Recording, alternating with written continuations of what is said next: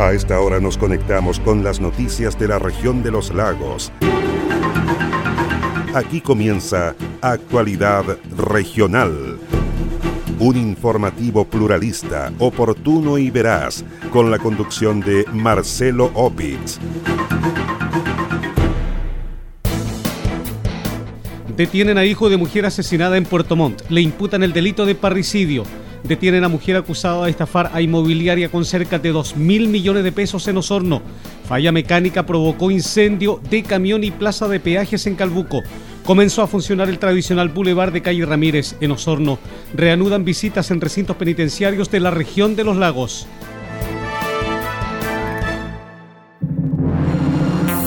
¿Cómo están? Un gusto de saludarles. Soy Marcelo Opitz y junto a Quieso fundo el Rincón de Casma en la comuna de Frutillar, Naviera Austral y Universidad San Sebastián. Les invito a revisar el detalle de las informaciones.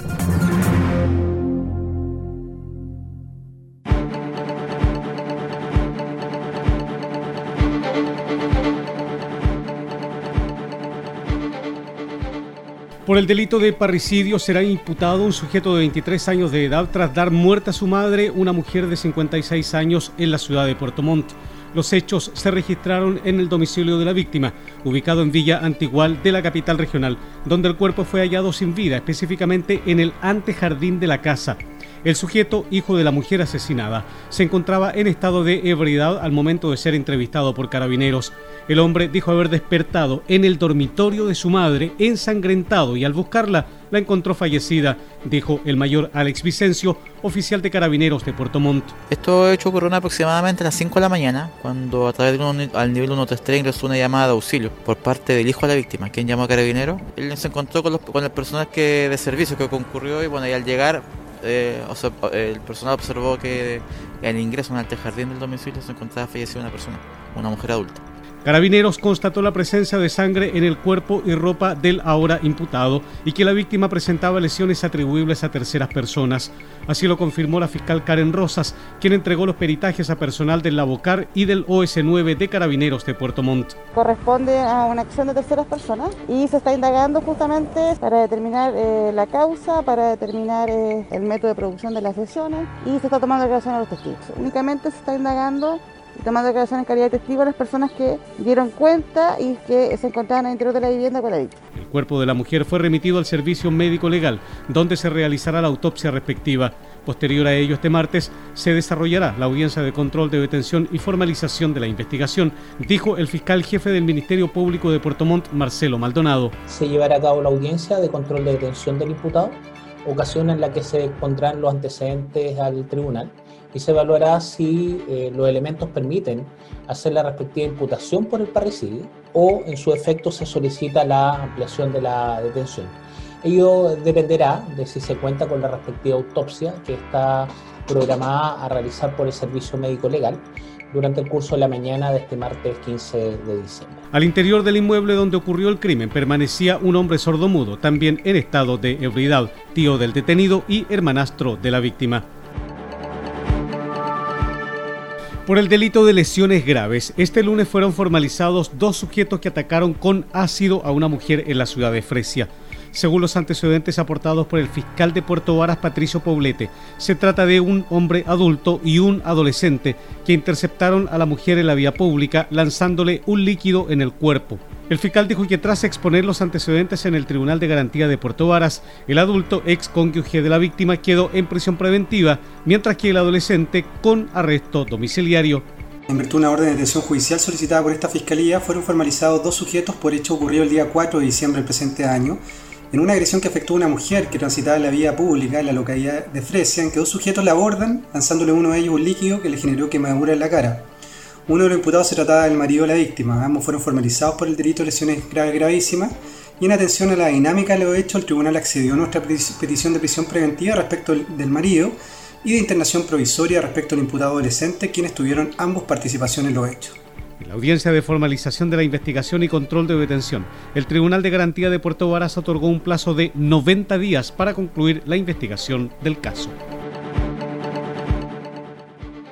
en la suma de 2 mil millones de pesos habría estafado una secretaria a la empresa en la que se desempeñó por varios años. La mujer de 35 años de edad cumplía sus labores administrativas en una empresa inmobiliaria de la ciudad de Osorno. El fiscal Matías Montero explicó que la detención de la mujer se produjo a mediados de octubre de este año, luego que la empresa la denunciara ante el Ministerio Público. La imputada fue detenida y formalizada por el delito de hurto agravado, por sabotaje informático y por usurpación de identidad. La imputada que ya fue formalizada por delitos de hurto agravado, sabotaje informático y usurpación de identidad. Los hechos que fueron formalizados refieren a eh, sustracción de dinero que habría realizado en su calidad de secretaria contable desde los años 2017 al año 2020, realizando transacciones a través de eh, su cuenta, la cuenta de la inmobiliaria, directamente a las cuentas personales de la secretaria contable. Montos que ascienden a un total de 1.900 millones de pesos aproximadamente. En las últimas horas se realizó una audiencia para revisar si se mantiene o no la prisión preventiva de la imputada, dijo por su parte el fiscal José Vivalo. Habiéndose revisado el día de hoy la medida cautelar de prisión preventiva sobre la imputada, el tribunal acogió los argumentos de la fiscalía como también por la parte querellante, manteniendo por, eh, ello la prisión preventiva considerando que los antecedentes de la investigación no han variado en orden a las graves acusaciones que se han planteado por eh, los delitos de hurto agravado, de usurpación de nombre y de sabotaje informático que involucran a una empresa de la ciudad de Osorno y por esas consideraciones, especialmente por la gravedad de los delitos, es que se decidió mantener la prisión preventiva de la imputada. El delito habría sido cometido por la mujer entre los años 2017 y el 2020, tiempo durante el cual traspasó 1.900 millones de pesos de la empresa a sus cuentas personales. Actualmente la mujer se encuentra detenida bajo la medida cautelar de prisión preventiva. El jefe de la décima zona de Carabineros, general Patricio Yáñez, confirmó el inicio de una investigación por una acción legal presentada en su contra por un sargento primero de la institución. El suboficial acusa castigos de parte del mando en su contra, luego de denunciar delitos e irregularidades en la unidad aeropolicial de Puerto Montt. El recurso de protección, con orden de no innovar, fue declarado admisible por la Corte de Apelaciones de la capital regional de los lagos. El suboficial de carabineros dio a conocer presuntos ilícitos en la unidad aérea de la institución uniformada con asiento en el sector El Tepual de Puerto Montt. Se trata de situaciones de acoso laboral contra el personal de nombramiento interno desde la jefatura de la aeropolicial. Según la denuncia del funcionario de carabineros, el mando en la zona no tomó las acciones para la protección de la víctima. Incluso el sargento primero fue trasladado a la comisaría de carabineros del sector de Alerce tras denunciar las supuestas irregularidades. Igualmente, el uniformado asegura que se desvió combustible fiscal a un avión del Club Aéreo de Carabineros, para lo cual se debió manipular un documento. Consultado por el tema, el general Patricio Yáñez confirmó que a raíz de los hechos, que son materia de investigación, la dirección de personal dispuso modificaciones en las dotaciones. No obstante, dijo que la información que aparece en el recurso de protección no se ajusta a la verdad. No resuelva la Corte de Apelaciones no voy a referirme al tema. Eh, me comprometo si cuando una que resuelva la Corte lo voy a hacer con usted. Así que pero me voy a referir. Y lo otro también que se señala ahí son procesos administrativos, hay sumarios, investigaciones que a fin de eventual irregularidad y eso también soy parte dentro de la, de la escala de, resolutiva, así que me impide al momento de resolverlo. Pero como le digo, ya están los plazos establecidos y una vez que se tenga esa información voy a entregar los antecedentes. Ahora, usted que se está investigando, ¿se va a hacer algún tipo de intervención en la aeropolicía? Eso es materia de investigación, o sea, de hecho ya resoluciones, hay algunos movimientos que ya fueron eh, dispuestos por la dirección de personal eh, para tener el mejor servicio para la gente. Lo que dice ese, ese elemento, como le digo, no, no, tiene, no dice toda la verdad, así que por eso le digo, es importante tener los resultados claros y tener una, una base concreta de información que permita verificar. En este momento, como le digo, se han hecho algunas, algunos movimientos por parte de la dirección de personal y esperamos, como le digo, tener ya los resultados dentro de los plazos que establece los procesos administrativos, así como también la resolución eventualmente de, la Corte de Apelaciones que tiene que resolver el recurso que acogió para verlo. Así que eso es importante. Corte de Apelaciones de Puerto Montt determinó acoger a discusión el recurso presentado por el funcionario de Carabineros, por lo que su veredicto debe darse a conocer dentro de los próximos días. Una caseta y un camión con acoplado resultaron quemados la madrugada de este martes en la plaza de peajes del Empalme en Calbuco. El hecho se produjo alrededor de las 2 de la madrugada en el peaje ubicado en la caletera del kilómetro 1048 de la Ruta 5 Sur. Al lugar se trasladó personal de la Cuarta Comisaría de Carabineros de Calbuco, quienes constataron que se incendiaba en su totalidad un camión con su acoplado, el cual transportaba residuos de pescado de la empresa Camanchaca. Además, Carabineros constató que las llamas se extendieron a la caseta de peajes, la cual se quemó en su totalidad. Según los antecedentes aportados por el conductor del camión, los frenos delanteros presentaron fallas quemándose las balatas, lo que habría originado el incendio. De igual forma se efectuó un registro en la zona del siniestro y no se encontraron elementos atribuibles a terceras personas. El incendio fue combatido por voluntario del Cuerpo de Bombero de Calbuco. El fiscal de turno dispuso que en el lugar trabaje personal del Labocar y de la CIP de Carabineros. Se informó que existen seguros comprometidos y no existen personas lesionadas.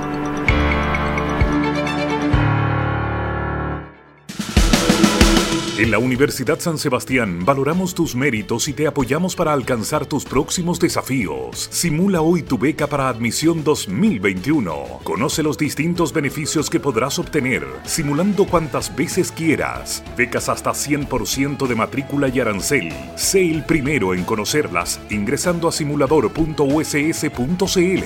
Universidad San Sebastián. Hacemos nuestra tu misión y la misión de cada nueva generación. Navega seguro desde Puerto Montt a Chaitén con Naviera Austral.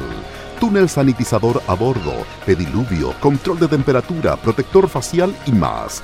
Revisa estas y otras medidas de prevención en la sección COVID-19 de www.navieraaustral.cl o llamando al 600-401-9000.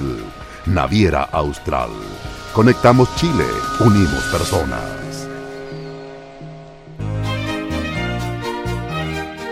Queso Fundo El Rincón, un queso mantecoso, exquisito, fabricado por Lácteos Fundo El Rincón de Frutillar. No puede faltar en su negocio. Pida un representante de ventas al correo electrónico quesofundolrincón@gmail.com o bien escriba al WhatsApp más 569 76 1034 95.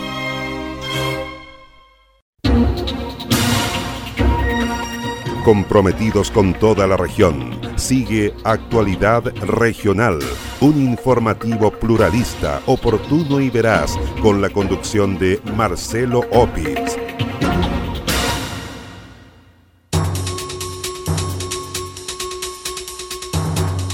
Autoridades comunales y regionales participaron en una reunión de trabajo para analizar las tendencias y últimas cifras de los casos de COVID-19 en la comuna de Puerto Montt. En el encuentro participaron el Ceremi de Salud Alejandro Caroca, la gobernadora provincial de Yanquihue Leticia Ollarse, el alcalde de Puerto Montt Gerboy Paredes y el jefe del Departamento de Salud Municipal Miguel Aravena. En la ocasión se dio cuenta de un análisis sobre la tendencia que está experimentando la comuna de Puerto Montt en relación a los casos de COVID-19 y con especial preocupación ante las fiestas de fin de año.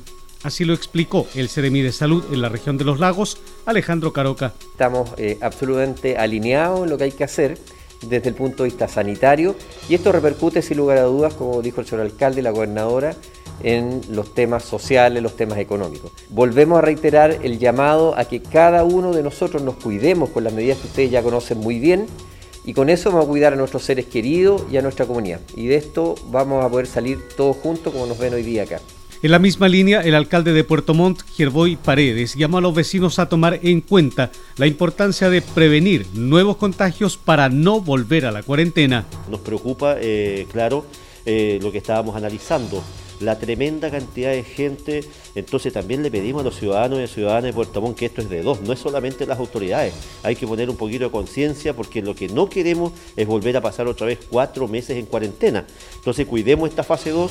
Nosotros estamos solicitando también, se lo comentaba el CEREMI a la gobernadora, el hecho de que el toque de queda en vez de las 20 horas sea las 0, horas. Todavía no tenemos respuesta, mandamos esa carta formal, ¿no? como también estábamos conversando ¿cierto? sobre la baja positividad de contagio que existe en los sectores rurales. O sea, todos estos temas los estamos conversando, pero necesitamos la ayuda de la gente. Por su parte, la gobernadora de la provincia de Yanquihue, Leticia Ollarse, llamó a la comunidad a tomar las medidas de precaución, especialmente durante las fiestas de fin de año. Estamos con cifras que realmente son eh, preocupantes y hacemos un llamado todos juntos, más allá de nuestras diferencias políticas, porque hoy día las necesidades de la gente están por sobre todas las cosas. No queremos volver a una cuarentena, no queremos que Puerto Montt vuelva a la fase 1 y por eso hoy día hemos puesto todo nuestro trabajo, nuestro compromiso en educar a la ciudadanía, solo haciendo uso de mascarilla, distanciamiento social y lavado de manos siempre, en todo momento, incluso en nuestras propias casas, podemos disminuir los niveles de contagio.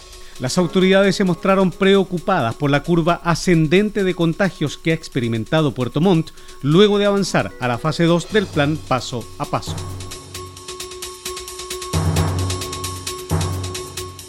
Este lunes 14 de diciembre comenzó a funcionar el tradicional Boulevard de Calle Ramírez en la ciudad de Osorno. Se trata de una medida adoptada todos los años por el municipio local, que prohíbe el tránsito de vehículos por dicha arteria entre calles Mata y Freire. De esta forma, calle Ramírez se mantendrá solo abierta al tránsito de peatones hasta las 18 horas cada día, evitando de paso las aglomeraciones en las afueras de los locales comerciales del centro de la ciudad. Así lo comentó el director del Departamento de Tránsito y Transporte Público de la Municipalidad de Osorno, Luis Vilches.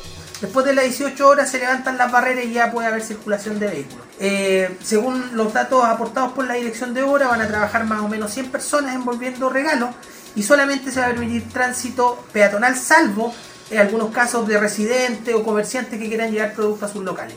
De tal manera que se respete digamos, el distanciamiento social en, los lugares donde se vayan a envolver los, regalos. Sin perjuicio eh, de aquello, las personas igual tienen que tener eh, el autocuidado, eh, usar las mascarillas, eh, tener ellos mantener el distanciamiento social. Nosotros confiamos en que al ampliar el espacio para el tránsito peatonal no deberían generarse mayores costos. El funcionamiento del Boulevard de Calle Ramírez en Osorno se prolongará hasta las 18 horas del viernes 25 de diciembre de 2020.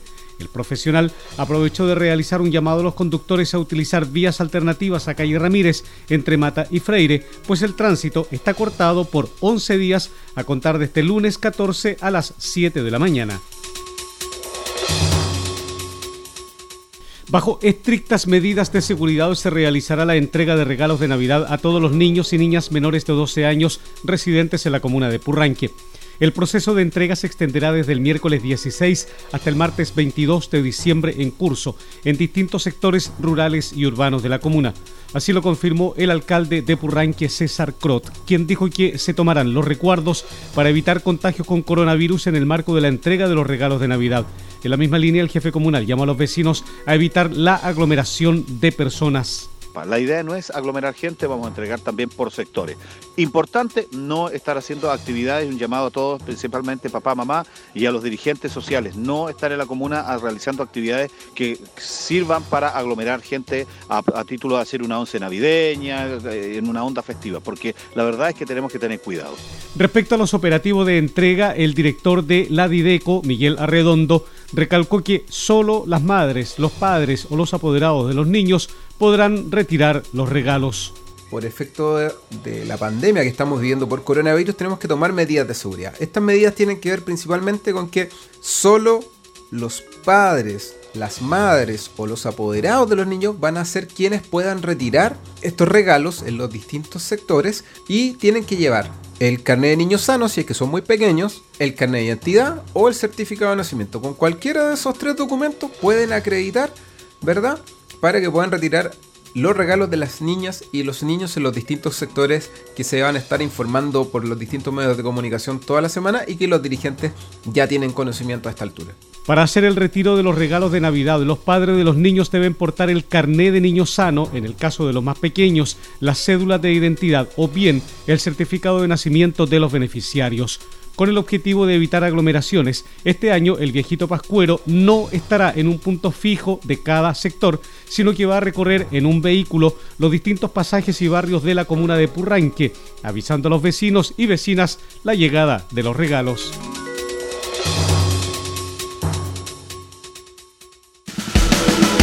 En la Universidad San Sebastián valoramos tus méritos y te apoyamos para alcanzar tus próximos desafíos. Simula hoy tu beca para admisión 2021. Conoce los distintos beneficios que podrás obtener, simulando cuantas veces quieras. Becas hasta 100% de matrícula y arancel. Sé el primero en conocerlas ingresando a simulador.uss.cl.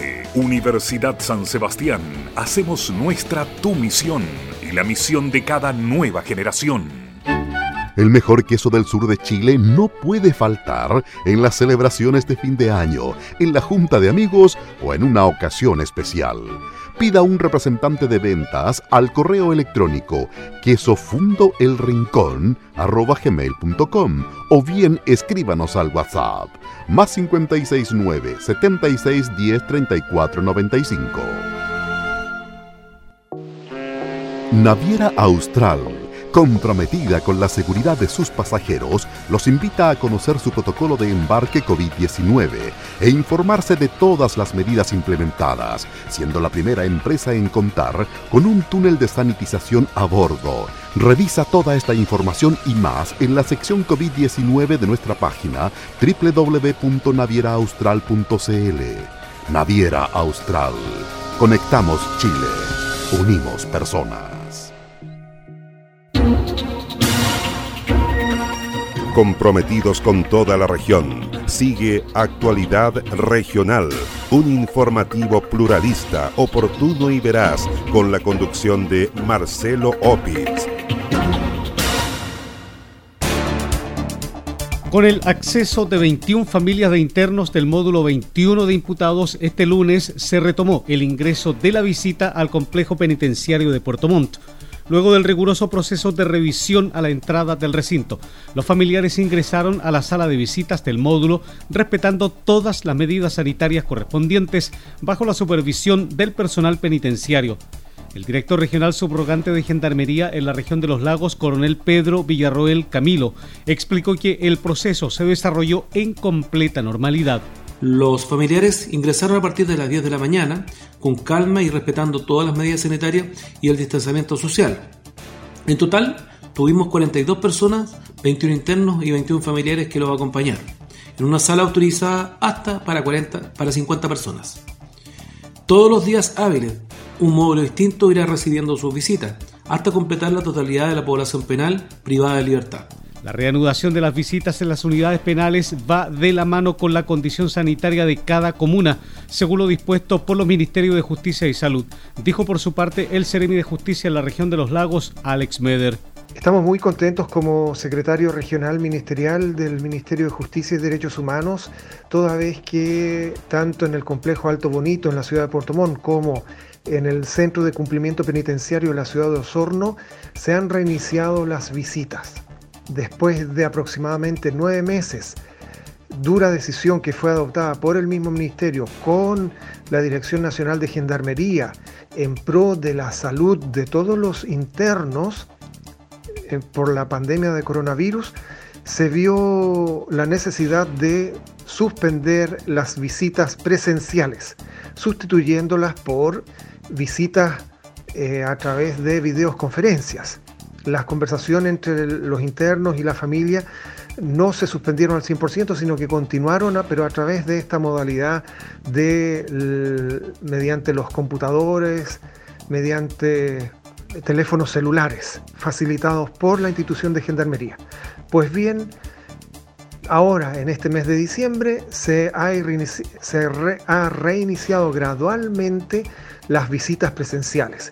Y esto en virtud de un protocolo que fue aprobado formalmente por las eh, profesionales del Ministerio de Salud, por profesores de las facultades de medicina y por el Colegio Médico. Los recintos penales que estén en comunas que se encuentran en fase 2 o superior pueden recibir visitas, en tanto las comunas en cuarentena no podrán realizar este proceso. De las cuatro unidades penales que existen en la región, solo Ancud no puede recibir visitas en estos momentos por encontrarse en cuarentena. La reanudación de las visitas es un proceso voluntario en el que cada interno tiene derecho a recibir a un familiar de forma mensual.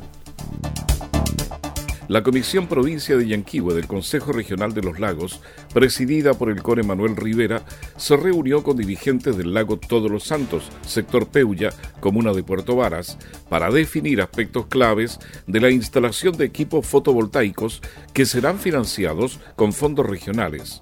En el lugar conversamos con el presidente del Comité Rural de Electricidad, Rudy Jeffy.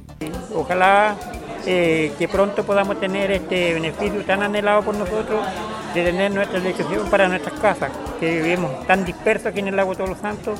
Y vemos personas aquí que somos descendientes de los primeros colonos de aquí del lago Todos los Santos, por lo menos yo soy descendiente de los primeros colonos que vino aquí el lago Todos los Santos, el año 1908 llegó mi abuelo acá.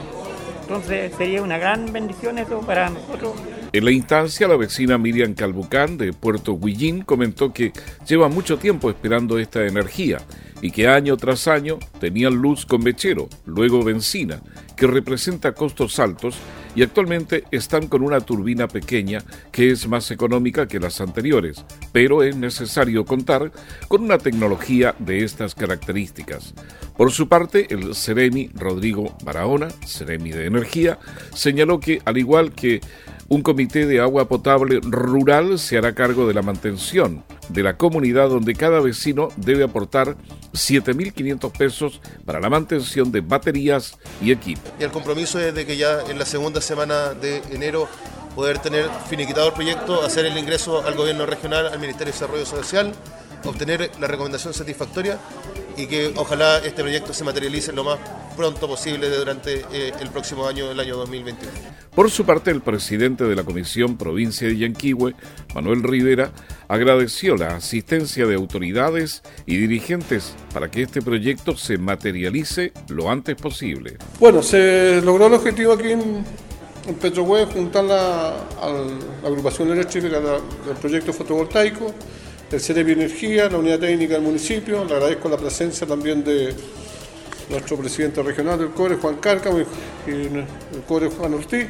Llegamos a un acuerdo de sacar este proyecto a la reducción satisfactoria el mes de enero para subirlo ya a tabla dentro del gobierno regional el primer trimestre. 62 familias que nunca lo habían tenido luz, hoy día sueña tener la luz fotovoltaica. Así que únicamente agradecido y contento por esta reunión que fue un éxito y esperamos lo mejor para ellos, para esta familia del lago Todos los Santos. Cabe recordar que en enero de este año 2020, el CORE Los Lagos aprobó 196 millones de pesos para que 15 familias del sector Peuya accedan a este tipo de energía, iniciativa que complementa el trabajo que realizó la Municipalidad de Puerto Varas con la Seremía de Energía para toda la ribera del lago Todos los Santos, que tengan acceso a electricidad. La inversión total de este proyecto se eleva a 800 millones de pesos.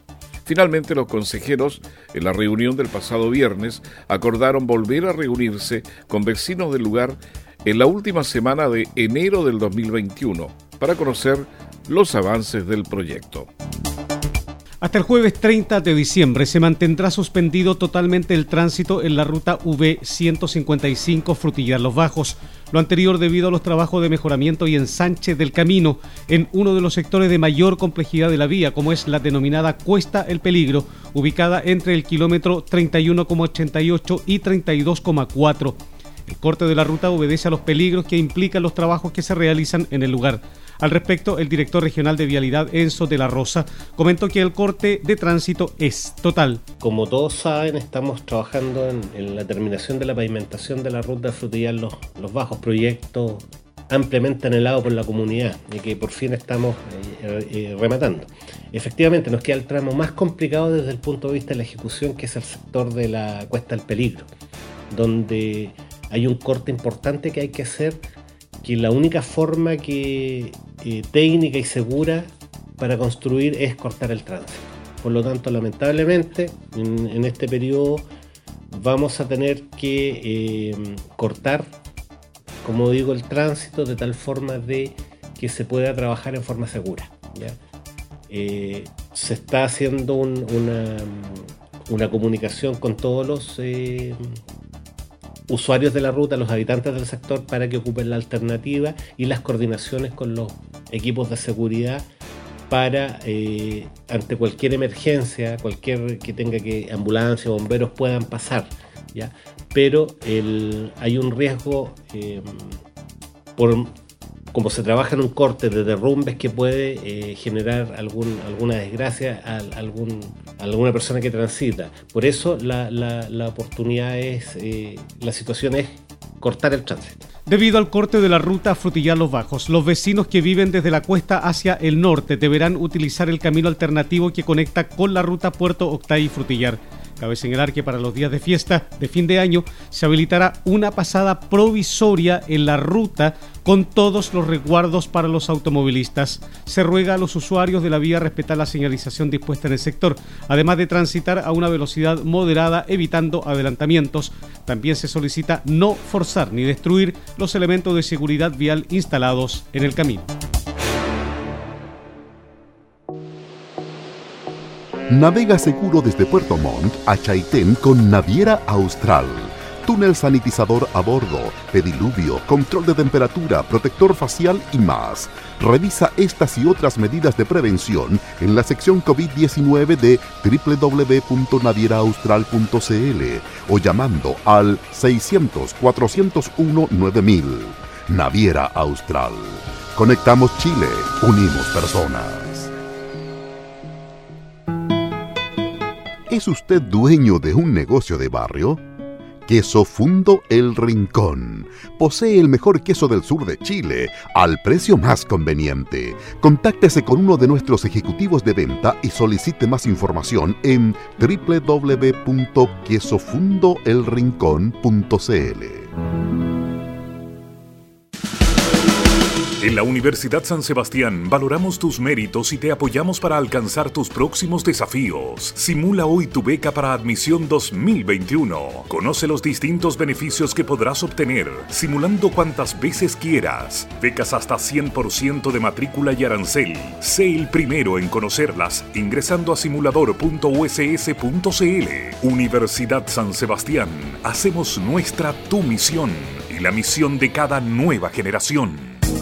Cielo parcialmente nublado con temperaturas extremas probables de 9 grados la mínima y 19 grados la temperatura máxima. Esa es la condición climática que se espera para este día miércoles en la región de los lagos. Para este jueves se anuncian temperaturas extremas probables de 8 grados la mínima y 21 la máxima, cielo parcialmente nublado. El día viernes vamos a tener cielo parcialmente nublado, 8 grados de mínima, 18 de máxima. El día sábado, cielo nublado, 7 grados de mínima, 16 de máxima. Y el próximo domingo, 6 grados de temperatura mínima, 19 de máxima, cielo parcialmente nublado en la región de los lagos.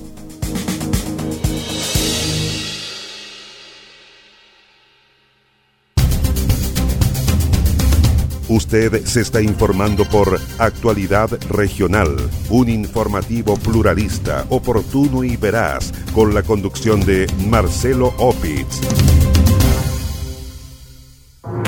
Así estamos cerrando la presente edición de Actualidad Regional que hemos presentado a través de Radio Mía 100.7 FM de Río Negro, Radio Viva 92.7 FM de Purranque, Radio Frutillar 96.7 de Frutillar y 106.3 en el lago Yanquihue. Radio Despierta 107.7 FM de Yanquihue, Radio Restauración 107.1 FM en Fresia, Radio Los Muermos 89.5 FM de Los Muermos, Radio Maullín 91.5 en Maullín, Radio Belén 92.3 FM de Puerto Montt, Radio Estuario 96.1 FM de Cochamó, Radio FM Siempre 93.1 FM de Quellón en Chiloé, Radio Chaitén 105.7 de Chaitén, 89.5 de Palena, 91.1 FM de Futaleufú y Canal 16 de Hornopirén, Radio Hornopirén 97.1 FM de Hornopirén, www.prensadelestuario.cl www.paislobo.cl y los fanpage Purranque al día de Purranque y el volcán de Frutillar. Soy Marcelo Opitz y junto a Queso fundo el Rincón de Casma en la comuna de Frutillar, Naviera Austral y Universidad San Sebastián. Les agradezco su sintonía. Nos encontraremos en la próxima edición de Actualidad Regional.